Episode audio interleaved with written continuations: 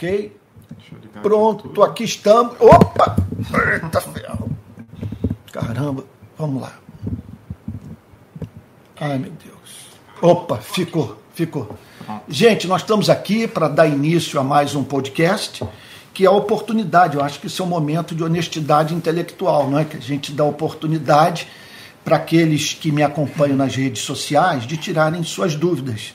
E é claro, a gente está sempre fazendo afirmação polêmica, não que busquemos a, a polêmica é, é, pela polêmica, mas tem declarações, né? Quer dizer, você lidar com teologia e, e correlacionar teologia a outros campos, a outras disciplinas né, do pensamento humano, isso sempre tem problema, né? Então, às vezes, tem declarações que são realmente é, é, assim difíceis né, de ser digeridas por aqueles que me ouvem. E também a gente fala bobagem, fala tolice e precisa ser corrigido. Então, essa é uma oportunidade maravilhosa de nós, é, com clareza, tratarmos dessas questões. Você está me apoiando, você está aqui, tá, é, ora por mim, tá, participa do podcast, ouve as mensagens e tal. Tem todo o direito de falar, tem todo o direito até mesmo de dar uma bronca, tá bom? Então vamos lá?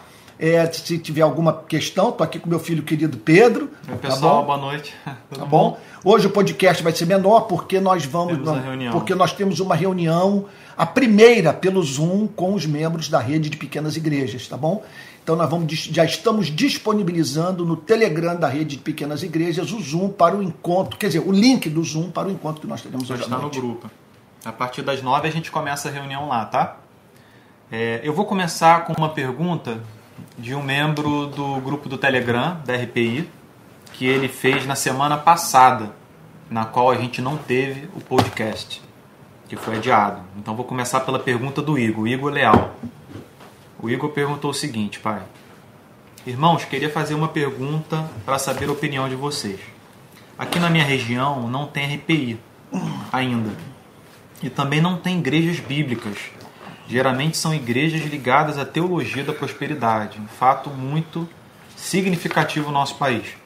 Aí o Igor continua: seria aconselhável nesse tempo, sem RPI, na minha região, ir em alguma igreja temporariamente com essas visões teológicas? Pergunta muito interessante do Igor. Ou seja, na falta de uma igreja saudável, eu devo ir naquela que tem disponível perto de mim? O que, que você acha, pai? Olha, Igor, é, é, eu difícil. É uma questão que é própria de uma pessoa que tem um coração crente. Isso não é questão de hipócrita, é questão de quem está querendo agradar a Deus e é isso que você está procurando fazer. E nesse sentido, meu irmão, eu não quero botar um peso sobre sua vida que eu mesmo não conseguiria suportar. Eu não daria conta de permanecer numa igreja na qual o pastor não prega as escrituras, não expõe a palavra de Deus. A pregação é sofrível e não frequentaria uma igreja comprometida com extremismo radical, né? quer dizer, com extremismo radical é redundância, né? com extremismo conservador, sabe, com extremismo de direita. Eu não dou conta, eu não suportaria. Então, eu sugiro a você o seguinte, né?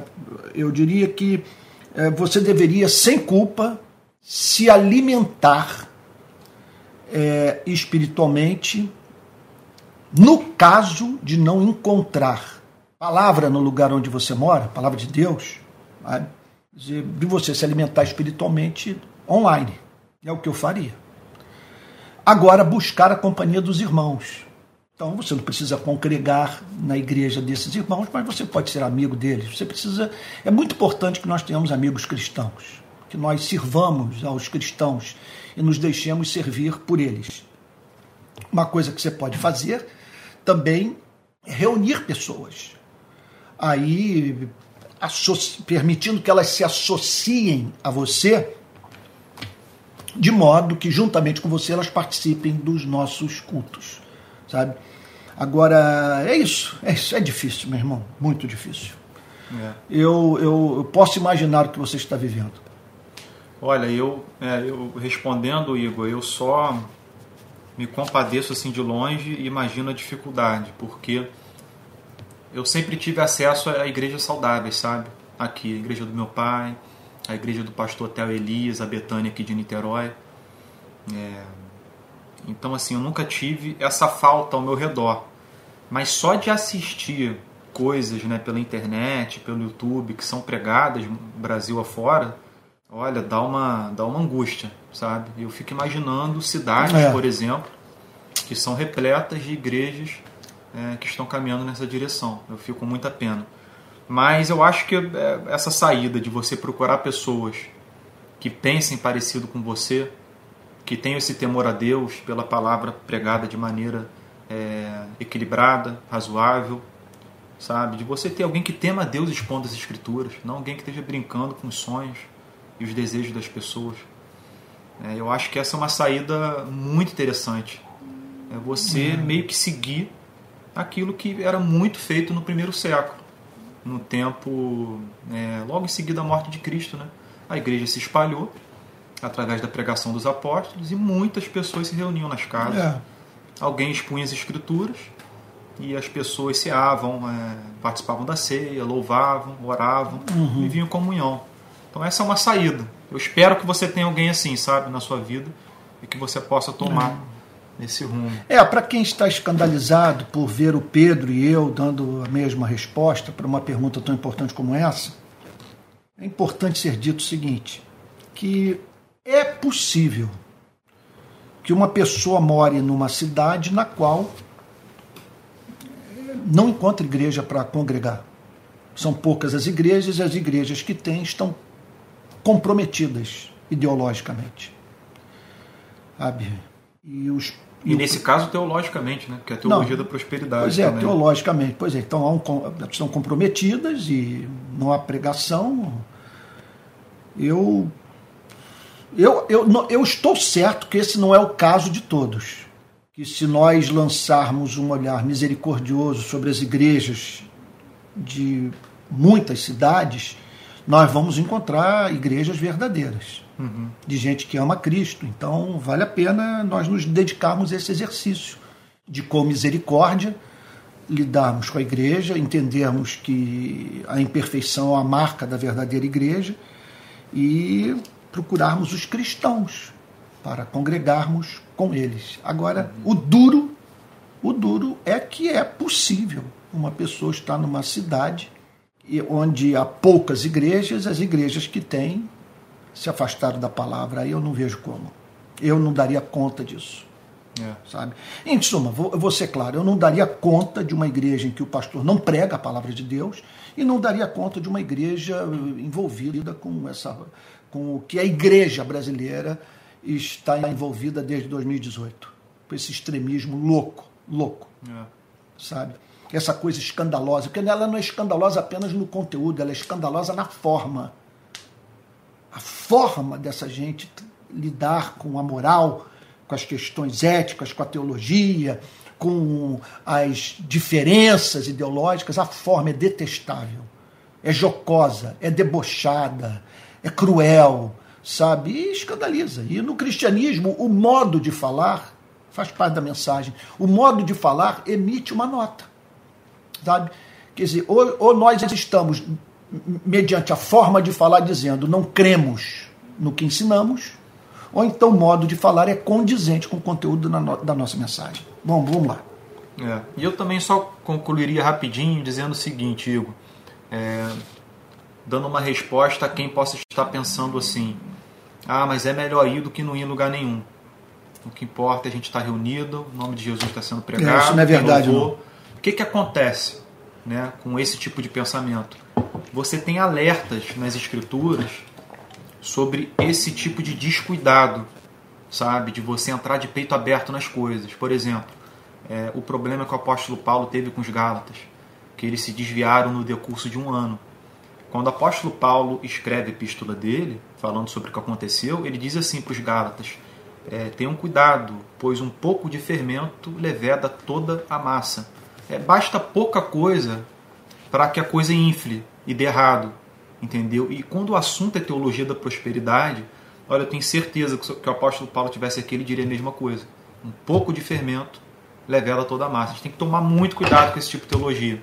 Mas vamos partir para a próxima, porque hoje é. o tempo é, é, mais breve. É a pergunta do Diogo. Os cinco solas é um dos legados da reforma. E mesmo assim podemos observar nas igrejas históricas a influência das culturas locais, cada uma né, de acordo com sua época e também seus preconceitos. Eu considero exemplos disso o fato da Bíblia não dizer que Maria Madalena é prostituta, mas a tradição transformar Maria Madalena em prostituta. É, o pecado de Sodoma ele cita, né, que é a falta de hospitalidade, não ajudar os pobres, é, a necessidade, como uhum. diz o livro de Ezequiel. É, fala de sexo também, o, o Diogo.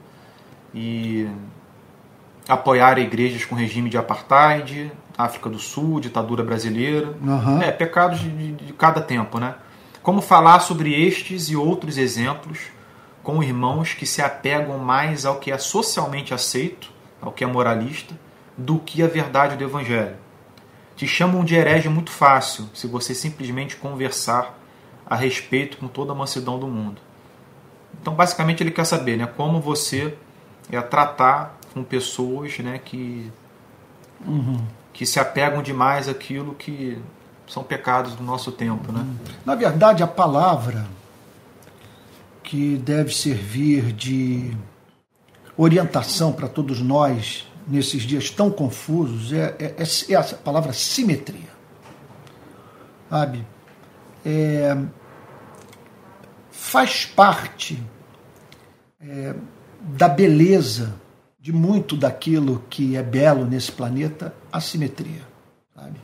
Então, ah, quando as partes estão harmoniosamente dispostas. E Jonathan Edwards falava isso, né, que o, o verdadeiro cristão ele não é um monstro, sabe? Uma pessoa assim, quer dizer, que tem um, tem um olho, sabe? Mas, mas não tem braço, não tem perna, tem a cabeça imensa, cheia de conhecimento, mas um, um, nenhum corpo de verdade, raquítico e tal. Então, o que caracteriza o verdadeiro cristão é essa simetria. Tanto é que a Bíblia fala: o fruto do Espírito é. Quando o Espírito Santo opera, ele opera de uma forma uniforme, fazendo com que o verdadeiro crente, numa extensão maior ou menor, isso vai depender das pessoas, né? porque é, o nível de profundidade dessa obra da graça varia de cristão para cristão, mas essa pessoa vai, vai manifestar na, na sua vida diária essa simetria. Uma preocupação, por exemplo, uma simetria, por exemplo, é quanto à doutrina, experiência e prática. Sabe? Uma simetria com relação à ética pública e à ética privada. E muitas vezes é, a gente percebe a falta dessa simetria é, dos dois lados. Um lado enfatizando muito a dimensão pública da ética então, falando sobre o apartheid, falando sobre o escravagismo, o racismo, misoginia e tal, né? a situação da classe trabalhadora, o desemprego, os baixos salários, as condições insalubres de, de trabalho, a, a, o, também o tema do sistema prisional, né? o estado é, é, dramático em que se encontram os detentos do nosso país, que se encontram sob a custódia do Estado brasileiro uhum. e tal. Mas muitas vezes esse discurso é, não, vindo, não vindo acompanhado daquela dimensão pessoal, privada da ética. Sabe? Aquela dimensão que se preocupa com o casamento, com os filhos, sabe? Se preocupa com a relação com os irmãos da igreja, aquele cotidiano que legitima, veja só, que legitima o nosso envolvimento com as grandes questões públicas que é muito difícil. Você vê esse profeta se levantar, sabe, condenando as grandes injustiças do mundo, enquanto dentro de casa ele, ele, ele é insuportável. Agora, tem o oposto daqueles que põem toda a carga na, na dimensão, vamos assim chamar de da, da, da, é, particular, privada da ética. Né? Então, muita ênfase é, no, no, no tema do, do álcool, sabe, da, da, da, da, da drogadição, é, do uso de, de cigarro e essas, essas coisas todas, sabe?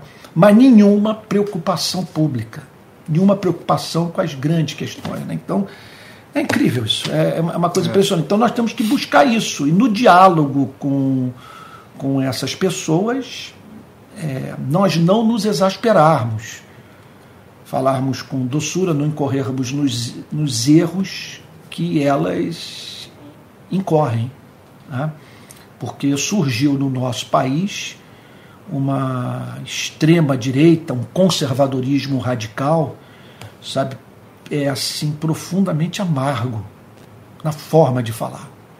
Sabe? E se alguém me dissesse, Antônio, você bate mais no conservadorismo radical, naquilo que você chama de extrema-direita, do que na esquerda. Olha, eu tenho dito isso há anos, anos e anos. Sabe? Hoje, o, o, o, a igreja está majoritariamente contaminada pela extrema-direita, pelo conservadorismo radical, enquanto que a influência do progressismo ela, ainda, ela é sentida, mas não na extensão em que é experimentada pela igreja na sua relação com esse conservadorismo made in USA, né? Uhum. É, quer dizer, vindo dos Estados Unidos. Bem, vamos, vamos para a próxima? Vamos, vamos lá, vamos lá. A próxima é da Raquel Fernandes. A Raquel perguntou o seguinte: Queridos irmãos Antônio e Pedro, estamos iniciando nesse encantador projeto da RPI em nosso país e quem sabe no mundo. Temos muitas dúvidas e expectativas. Aqui nesse espaço, temos a oportunidade de conhecer um pouco mais dos sentimentos, das ideias e intentos de vocês, estando nós longe. Quando você, Antônio, disse um dia que preferiria não ser chamado de pastor, o que de verdade sente e pensa sobre isso? E você, Pedro, pretende ter o título e a função de pastor?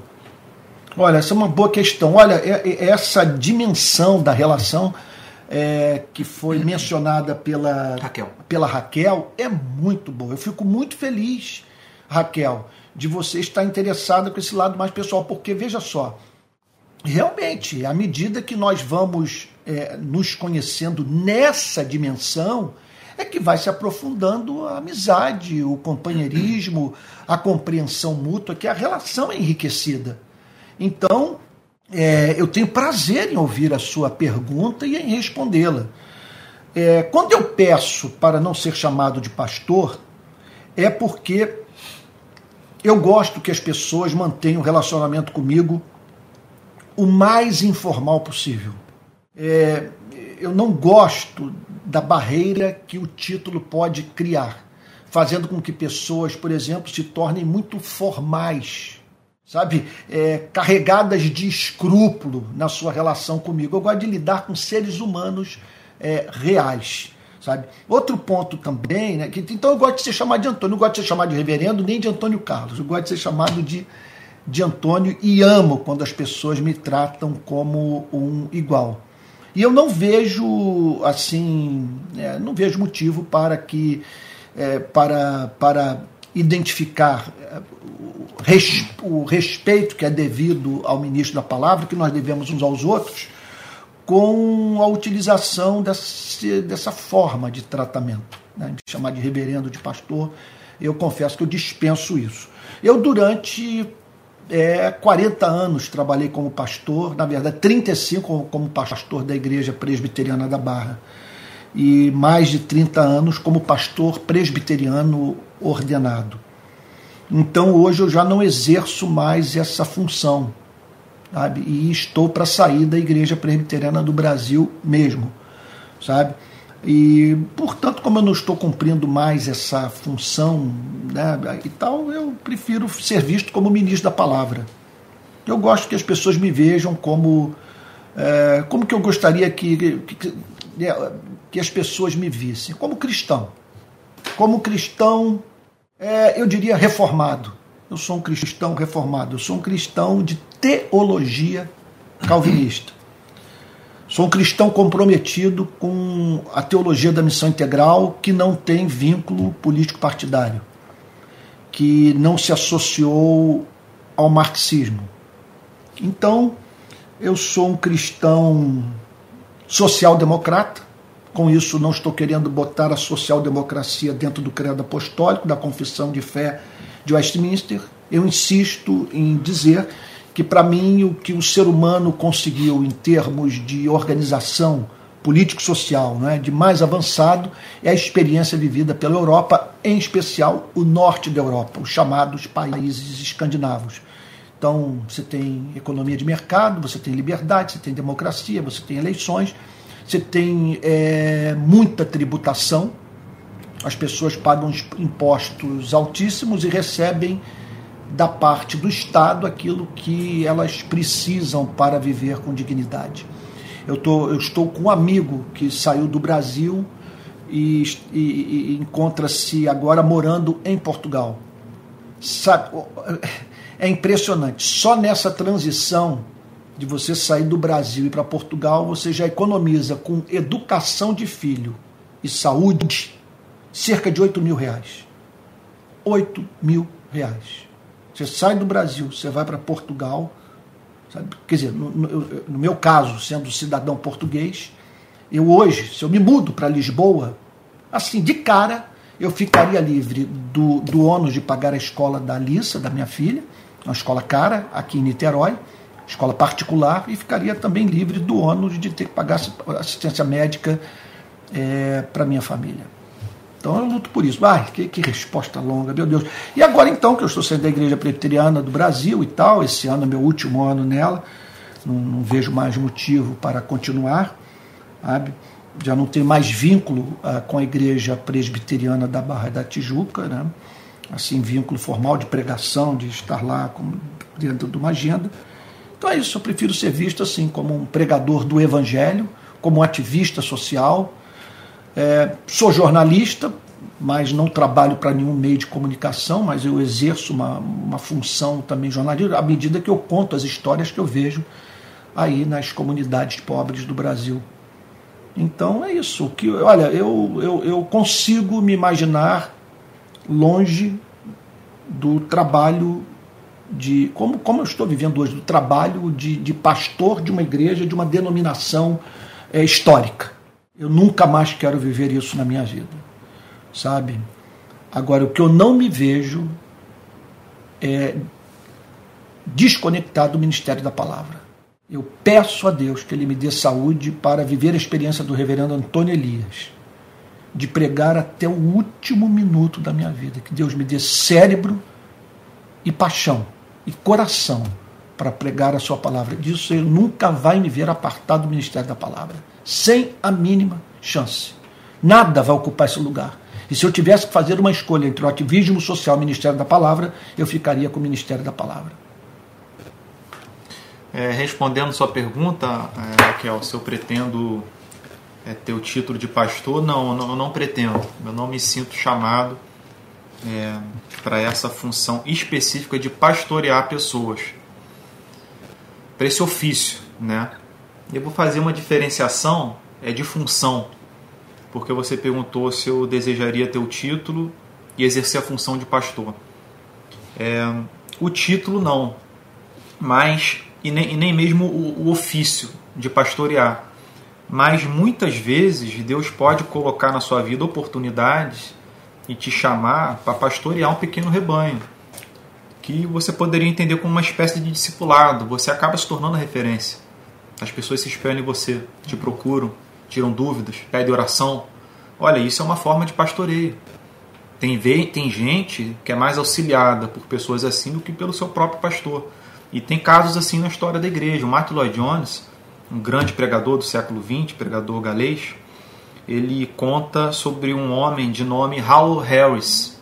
Howell Harris, contemporâneo de George Whitfield, Jonathan Edwards e, e o Martin Lloyd Jones cita um ministério, uma espécie de ministério, não ministério como pastor, mas um trabalho feito por ele, que não era pastor, e, e muito eficaz, que teve inúmeros resultados. Ele pregava de casa em casa, como se fosse assim, montando pequenas células, expondo a palavra, e com muita unção.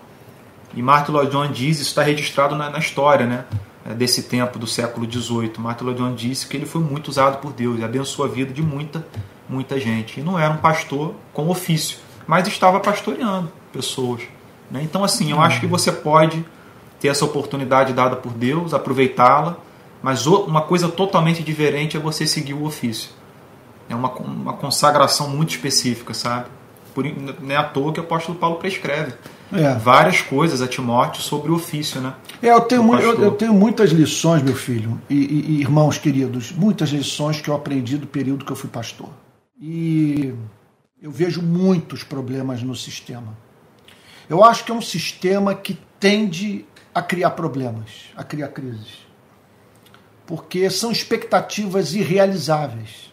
Como que você pode esperar, esperar de um homem que ele esteja presente nos almoços, jantares das mais diferentes sociedades internas da igreja, dos mais diferentes grupos, e que ele também participe da vida das mais diferentes famílias, se fazendo presente em casamento, batizado, inauguração de loja, formatura, enterro. A vida vira um inferno. É muito difícil. Agora, a questão também, outra questão que eu acho muito séria. Ah, meu Deus, é muita coisa que eu poderia falar sobre isso, mas vamos, vamos é um prosseguir. Assunto amplo. É um assunto amplo, mas eu acho que a questão do salário é um grande problema. É um grande problema. Porque é, em não poucas igrejas, é, o pastor não recebe um salário. Ele simplesmente ele é cooptado pela igreja. Ele é pago para falar o que a igreja quer ouvir. E aí então o pastor, que depende daquela igreja para viver, ele pode se sentir tentado a não falar tudo o que pensa, sob pena de ver o sustento de, da família. O sustento da família e para o ralo. Esse que é o fato. É difícil. É muito difícil, muito difícil. Eu, eu sofri muitas perdas. Olha, por isso que é interessante né, que as pessoas nessas horas elas não são capazes de lançar um olhar misericordioso sobre a vida dos que se insurgiram contra a aliança da igreja com o conservadorismo radical. Com o grupo, com aqueles que estão por trás do 8 de janeiro. Aquele escândalo. Porque como que você pode se insurgir? Permita-me dizer aqui, de apresentar as coisas nos seguintes termos. Como é que você pode se insurgir contra dois terços do, do seu público-alvo, daqueles de quem você depende para viver. Já está entendendo o ponto? Como é que você pode passar a pregar sobre algo ou, de, ou, denunciar alguma coisa que vai fazer com que o número de frequentadores nas suas redes sociais caia ou não avance? E que a sua própria denominação ou igreja local é, é, decida não dar mais espaço para você falar. Você tem que ter muito compromisso com a palavra, muita independência, muito peito.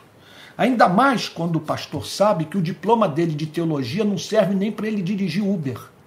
O meu diploma de teologia, minha pós-graduação, não serve para nada. Nada, nada, absolutamente nada. Eu com isso não consigo emprego em nenhum lugar.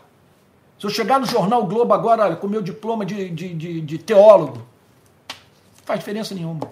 Ainda que seja reconhecido pelo MEC, que, que, que é o meu caso e o caso do, do, do, Pedro, né? que nós tivemos os nossos diplomas, que houve até um tempo atrás. Aliás, tem muitos pastores, muitos pastores que estão formados em teologia. Não tem nível e superior. Que não, não, não tem nível superior porque o seu curso de teologia não é reconhecido pelo MEC. É. Veja só. Então, mas mesmo no nosso caso de curso eh, reconhecido pelo MEC, não faz diferença nenhuma do lado de fora. Então, quer dizer, você toma uma decisão na vida, na sua juventude, se dedicar a algo do qual você vai depender para viver. E aí, então, num ponto da sua relação com essa instituição, você passa a pregar sobre aquilo que vai, que pode representar o empobrecimento seu e da sua família. Para mim, muitos pregadores não disseram o que deveria ser dito por medo de perder seguidores nas redes sociais, espaço na denominação, em congressos, deixar de vender livro e curso online de sei lá o quê. É. E aquilo, à medida que alguém vai ganhando dinheiro, a pessoa quer ganhar mais. É impressionante. É, eu estou fazendo agora, meu filho. Eu estou agora que eu estou me dedicando ao YouTube, como eu nunca me dediquei. Aí eu procurei saber o que, que se fala sobre como fazer o YouTube funcionar. Se eu for seguir os conselhos do YouTube, eu deixo de ser pregador da palavra. É muito marketing. Não tem como, porque simplesmente eu vou ter que evitar tudo aquilo que esvazia as minhas redes sociais? E como eu vou falar sobre aquilo que não esvazia, quando, sabe, é, é, quer dizer, como é que eu vou deixar de falar sobre aquilo que esvazia quando, quando falar é um dever de consciência? É. Sabe? Outra coisa também que eu mencionaria sobre isso é, olha, é uma opinião pessoal minha, você pode aceitar ou não, mas tomem muito cuidado com quem gosta de comentar toda e qualquer polêmica. Isso é muito, muito estranho. Você não vê isso na Bíblia, você não vê Cristo fazendo isso, Paulo fazendo isso, Pedro fazendo isso. É muito estranho a pessoa querer comentar sempre em cima de todas as polêmicas que acontecem no país. Tem coisa que a gente deve permanecer calado. Você não, não falar é, nada. Meu filho, isso, isso que o Pedro está falando é um fato, faz parte dos, do, do marketing. Do, não, da, da, da, dos vídeos que eu vi sobre como arrebentar no YouTube e tal, como bater todos os recordes de visualização. Os caras dizem isso.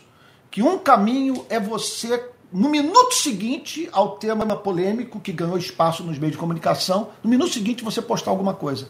Aquilo vai aumentar extraordinariamente o seu número de seguidores. Outros sabem que a polêmica, brigar com alguém, discutir, briga na internet atrai a atenção Muita das gente. pessoas da mesma maneira que dois cachorros brigando numa rua fazem, rua. fazem pessoas parar para assistir o, o, triste espetáculo. Então tem tudo isso. E é isso. E outras regras mais, títulos atraentes, evitar aquilo que escandaliza e tal. E não dá. É. Não dá. Eu já optei agora, por exemplo, no Palavra Plena, de fazer uma série sobre Jeremias tá pedreira pregar e eu tenho certeza que é pedreira ouvir a minha série de Jeremias. Mas eu acredito que a igreja está precisando ouvir e eu só estou interpretando as Sagradas Escrituras. Uhum. E o que, que eu posso fazer se o livro do profeta Jeremias é. É, é duro de ser lido, né? não posso fazer nada. E só para fechar sobre esse tema, né, quem estiver pensando né, que o pastor tem que se posicionar sempre, tem que dar opinião sobre tudo, já vi muita gente cobrando ele disso. Isso não é bíblico. Se você analisar com cuidado a vida de Cristo, você vê muitas vezes ele desviando de perguntas. Pessoas perguntavam X, ele respondia Y, não falava nada do que elas esperavam. E muitas vezes ele se manteve em silêncio. Por quê? Porque às vezes o silêncio é mais proveitoso. Tem coisas que a gente não deve entrar, tem caminhos que a gente não, deve não, seguir. Olha, sabe por que eu não respondo tudo? Eu não respondo tudo porque eu não sou formado em tudologia. Eu não conheço tudo. É, ainda tem. Por exemplo, sobre o arcabouço agora, é, fiscal e tal, econômico, e tal, seria uma impertinência da minha parte é, recomendar, sabe, alguma política econômica para o Haddad, para o governo. Eu não entendo de economia. Eu, eu tenho um ponto de vista geral, uma coisa mais ampla, sabe? Mas eu não tenho formação em economia, então eu não sou tudólogo. Outro ponto também, nem sempre eu estou. eu tenho uma resposta para dar. É uma eu olho para a situação e digo o seguinte: eu não sei o que dizer, eu careço de mais inteligência, de mais sabedoria para tratar desse assunto. Depois eu olho e digo o seguinte: o assunto é polêmico, vai, vai, se eu falar sobre ele, vai ser gente, gente de todo lado comentando o, o, o, né, o meu post mas eu não quero expor a vida dessa pessoa, eu não quero humilhá-la, eu não quero. Sabe, eu não quero entrar nessa polêmica que eu acho que a coisa é mesquinha, é rasa, é rasteira, uhum. sabe? E não glorifica a Deus, então, eu, é, entre, todas, é, é, é, entre outras tantas questões mais. Mas é isso. É. A pergunta da Solimar, querida Solimar, membro da RPI. Pastor, palavrão não agrada o Espírito Santo, creio eu. O que dizer dos irmãos na fé que falam e postam coisas com palavrão? Olha, eu não acho legal, eu acho uma pobreza. Não vou dizer que é, não eu, já, irmãos, eu né? já não tenha me encontrado. É, é, é raro, mas sair alguma coisa que eu digo, puxa vida, isso não é bonito, isso não glorifica a Deus, isso não é legal. Nem sei por que saiu, mas saiu. Sabe? Outro dia eu mandei um palavrãozinho Olha, olha a minha a situação que eu vivi. Eu vou contar uma coisa para vocês que ninguém saberia se eu não contasse.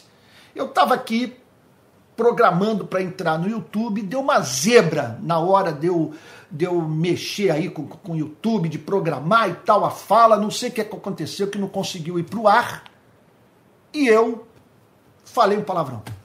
Não é meu hábito, aqui meu filho aqui, aqui em casa, ele, eu não falo palavrão. Você me, né? eu, eu, acho que ele não mentiria, né? Não é meu hábito, tanto é que a, a gente não fala palavrão aqui em casa. Sabe? Eu, acho, eu acho que é pobreza de vocal, sabe?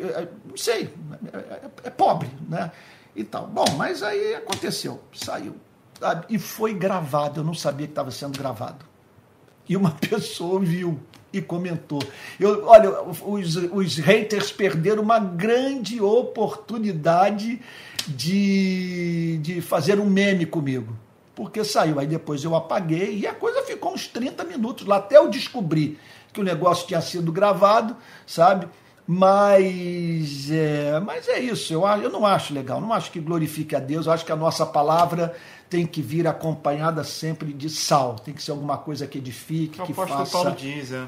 Que faça Paulo, bem. Ele menciona muito, a Bíblia fala muito sobre a língua, né? E é bom a gente evitar. Às é vezes sai evitar. sem querer, mas é bom evitar. É, porque. Agora, é claro, no, dependendo do contexto, ele se encaixa. Você vai contar uma história. Se é um, algum conto, alguma coisa assim que ocorreu e tal, eu acho que cabe. Você está fazendo a descrição de alguma situação qualquer, sabe? Então, eu acho que que cabe. Agora, para mim, até hoje, é muito constrangedor. Eu, sabe como que eu descobri que eu falava muito palavrão? Eu descobri no início da minha conversão. É, foi lá por volta de 1983, 84. Eu passei uma semana em Saquarema surfando com Jefinho, um amigo da surfista da igreja Betânia, o autor daquela música O Teu Trabalho é Descansar em Mim, sabe? É, o, teu é, o teu trabalho é descansar em mim, famosíssima. Aí Jefinho, então, e eu estávamos na praia da Vila, em Saquarema, uma semana na casa de um dentista é, cristão, e nós íamos pegar onda na praia de Itaúna. Então nós saímos da praia da Vila e até a praia de Itaúna. Teve um dia que quando nós chegamos na praia de Itaúna, o mar estava perfeito. Era uma coisa, parecia que assim que, que o, dedo de Deus tocou ali no mar e falou: "Vou fazer hoje os meus filhos brincarem". Quando eu cheguei no alto da, do Nivi as Ondas, eu comecei então a falar sobre o que estava vendo, e aí Jefinho vira-se para mim e diz o seguinte: Antônio, tudo bem que você está gostando das ondas, você só não precisa falar tanto palavrão. Ali eu me dei conta que eu falava muito palavrão. E eu acho que aquele remédio amargo que o Jefinho me deu me ajudou, porque de lá para cá o palavrão foi banido do meu vocabulário. Agora, vez ou outra, eu, a gente. É, o tesouro habita em vaso de, bra, de, barro. E aí o que resta da antiga natureza se manifesta. Mas eu não gosto mesmo, não, não acho legal. O Raul, Raul perguntou o seguinte: Querido pastor, será que realmente existe arrependimento? Pois me vejo pedindo perdão pelo mesmo pecado há anos. Nesse caso, posso considerar que nunca me arrependi de verdade? Isso me causa um profundo desconforto. Olha, essa sua pergunta é uma pergunta que costuma ser feita por quem é crente. Se você fosse um canalha, quanto mais você não estaria preocupado com isso. É algo muito pessoal. Não há um texto das Sagradas Escrituras que declare que uma pessoa não possa confessar é, o, o mesmo pecado uma, duas, três, quatro, cinco vezes por ter cometido o mesmo pecado é, é, uma, duas, três, quatro, cinco vezes. Não há um texto das Sagradas Escrituras que declare que um nascido de novo não possa cometer mais de uma, duas, três, quatro vezes o mesmo equívoco. C.S. Lewis diz o seguinte: que nem sempre Deus dá graça para a gente vencer o pecado, mas concede a graça para a gente continuar lutando. E se você me perguntasse por quê, um dos motivos é para nos tornar mais humanos, mais dependentes da misericórdia de Deus. Aprender a tratar as pessoas com mais misericórdia. Olha, o salário do pecado é a morte, certamente. Mas uma queda na vida de alguns líderes religiosos arrogantes, olha, seria benéfica. Quem sabe esses homens, depois de terem metido o pé na jaca, conforme se costuma dizer, estou dizendo que ninguém deva fazer isso deliberadamente, não. Mas o que eu estou dizendo é que Deus pode operar na vida desses homens o endurecimento judicial. Deixa o coração ficar endurecido, essa pessoa se envolve com a prática de algum pecado qualquer e pronto. Posso usar o português popular? E para de encher o saco dos outros. Sabe, não gosto também dessa terminologia não, mas é que me veio agora, me perdoe, talvez não tenha sido feliz, né? Mas é, na escolha da linguagem, mas é isso que eu estou querendo comunicar a pessoas que são insuportáveis. E que uma queda, no caso de algumas delas, poderia ajudá-las a tratar as pessoas com mais compaixão. Pessoal, vou ler a última pergunta aqui do nosso querido amigo Andrew Macedo e aí a gente faz uma pausa breve e volta para a reunião às nove do Zoom, tá? É, o Andrew perguntou o seguinte: gostaria de saber por que não foi ao ar um bate-papo seu, pastor, com o missionário Luca Martini. Para quem não sabe, o Luca Martini é um, é um, pastor jovem no nosso país, bastante conhecido, redes sociais e tal. Ele é evangelista.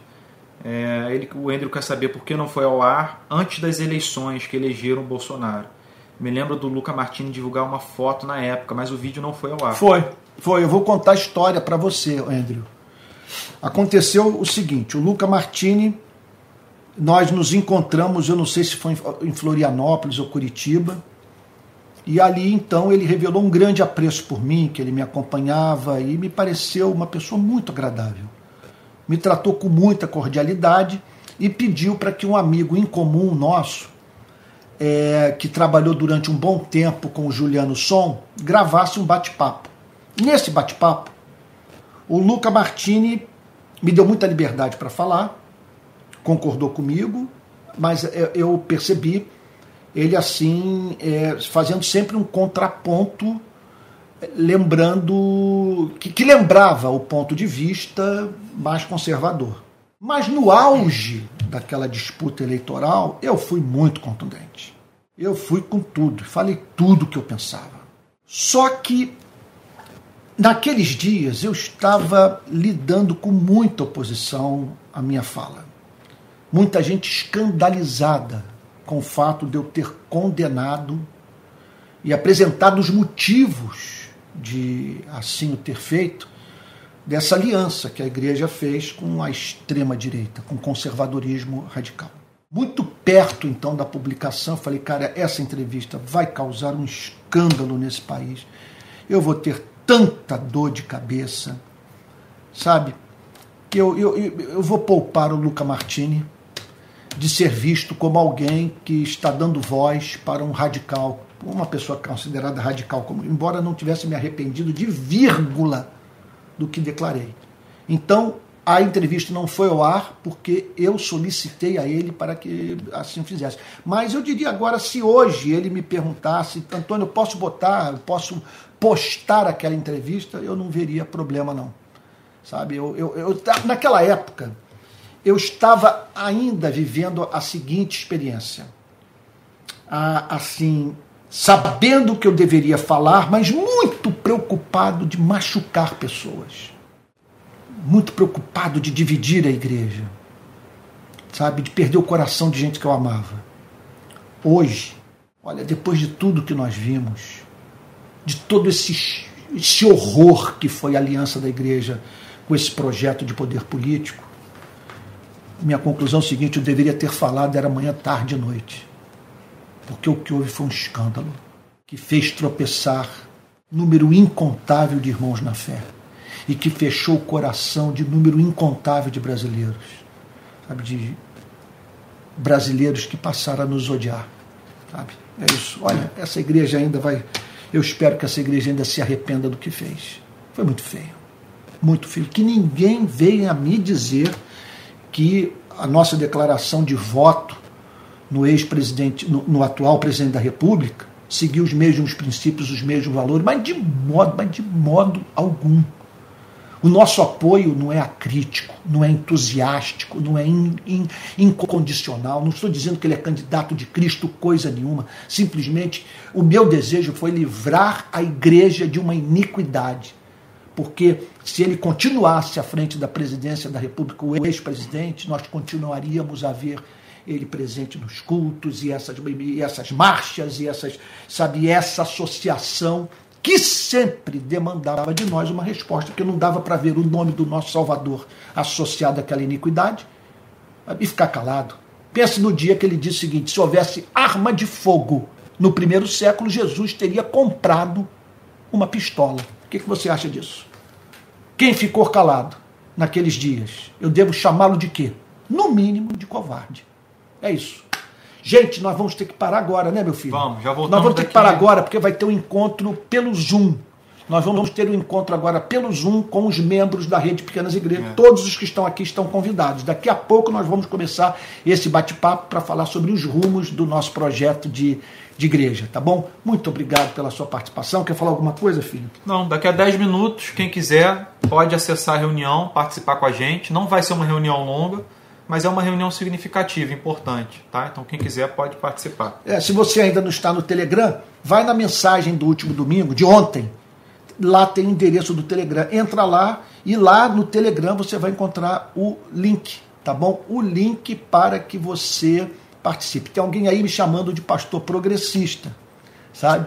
Eu não sei, talvez, não sei se está falando em tom de brincadeira, que é um, é um amigo querido e tal, mas eu não sou progressista. A gente é conservador. Eu sigo Jesus. Jesus, ora é conservador, ora é progressista. Porque o amor, ora manda você conservar o que não se pode negociar, e ora o amor diz avança, porque isso aqui se tornou é, contraproducente. Não, não trabalha mais para a emancipação do homem. A ética tem que avançar. É isso. Fique com Jesus, Deus o guarde e estamos indo lá para a reunião do Zoom. Valeu.